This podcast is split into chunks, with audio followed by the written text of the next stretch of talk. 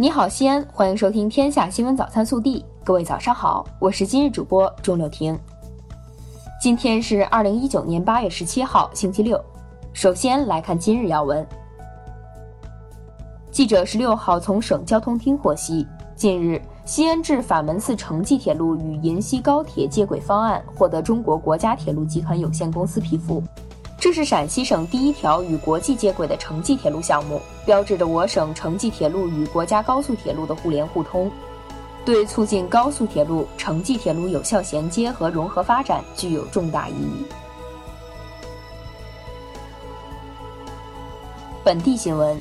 记者十六号从省统计局获悉，二零一九年上半年，西安非公经济发展稳中有升，初步测算。上半年，西安非公有制经济增加值占全市生产总值的比重为百分之五十三点六，同比提升零点三个百分点，成为保增长的有力支撑。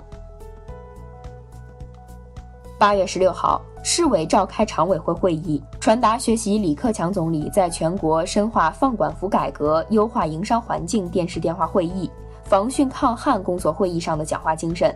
传达全国扫黑除恶专项斗争领导小组会议、中央扫黑除恶第十二督导组督导陕西省情况反馈会和省委书记胡和平在我市调研扫黑除恶工作时的讲话，研究部署安全生产等工作。市委副书记、市长李明远主持会议。十六号，市委网络安全和信息化委员会召开第一次会议。深入学习贯彻习近平总书记关于网络强国的重要思想，传达落实中央网信委第二次会议和省委网信委会议精神，研究审议市委网信委工作规则和市委网信办工作细则，安排部署二零一九年市委网信委重点工作。市委副书记、市长、市委网络安全和信息化委员会副主任李明远主持并讲话，市委副书记、市委网络安全和信息化委员会副主任韩松。市领导、市委网络安全和信息化委员会委员张林、肖锡亮参加。近日，省发展监督管理局、省发展和改革委员会、省公安厅、省人力资源和社会保障厅、国家税务总局、陕西省税务局联合发布《关于持续深化压缩企业开办时间的通知》，出台十五项具体措施。目标年底前全省实现企业开办三个工作日内办结。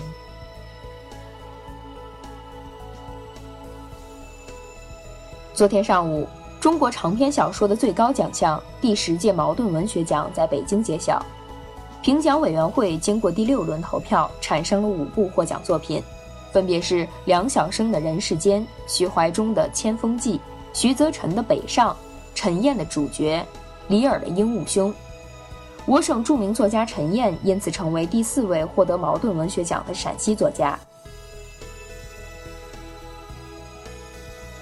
日前，携程发布二零一九暑期游学账单显示，今年暑期西安位居游学人气出发城市第八，人气目的地城市第七，游学人均消费七千七百六十九元，显示了我市强劲的消费能力。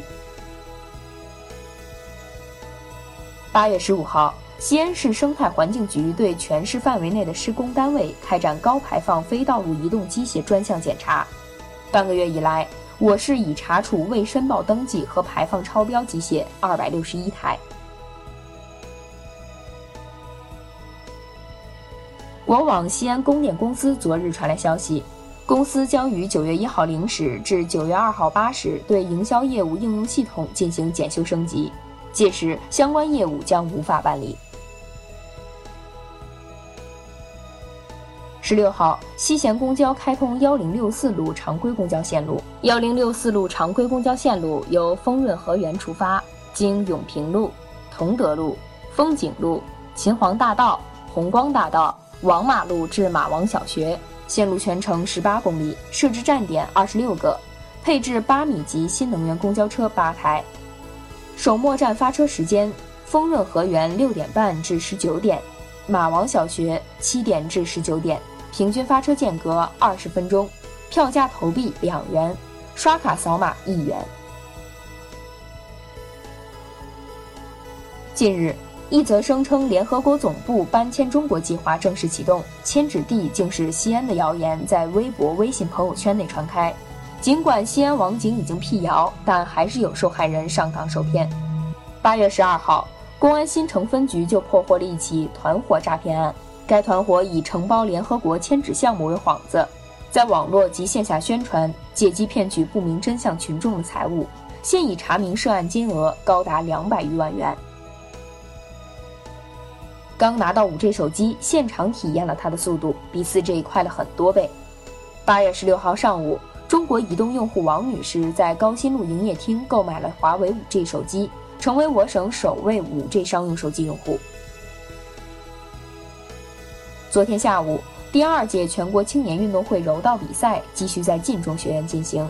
来自西安市体育运动学院的韩子轩获得体校彝族女子七十八公斤级冠军。这也是二青会陕西军团在柔道赛场收获的第四枚金牌。国内新闻：针对美国政府正推进对台出售八十亿美元 F 十六 V 战机一事，外交部发言人华春莹十六号表示，中方坚决反对，已就有关动向向美方提出严正交涉。十六号。国家发展改革委新闻发言人孟伟在宏观经济运行情况新闻发布会上表示，国家发改委将要抓紧出台实施关于多措并举促进城乡居民收入合理增长的行动方案，为提升居民消费能力打下坚实基础。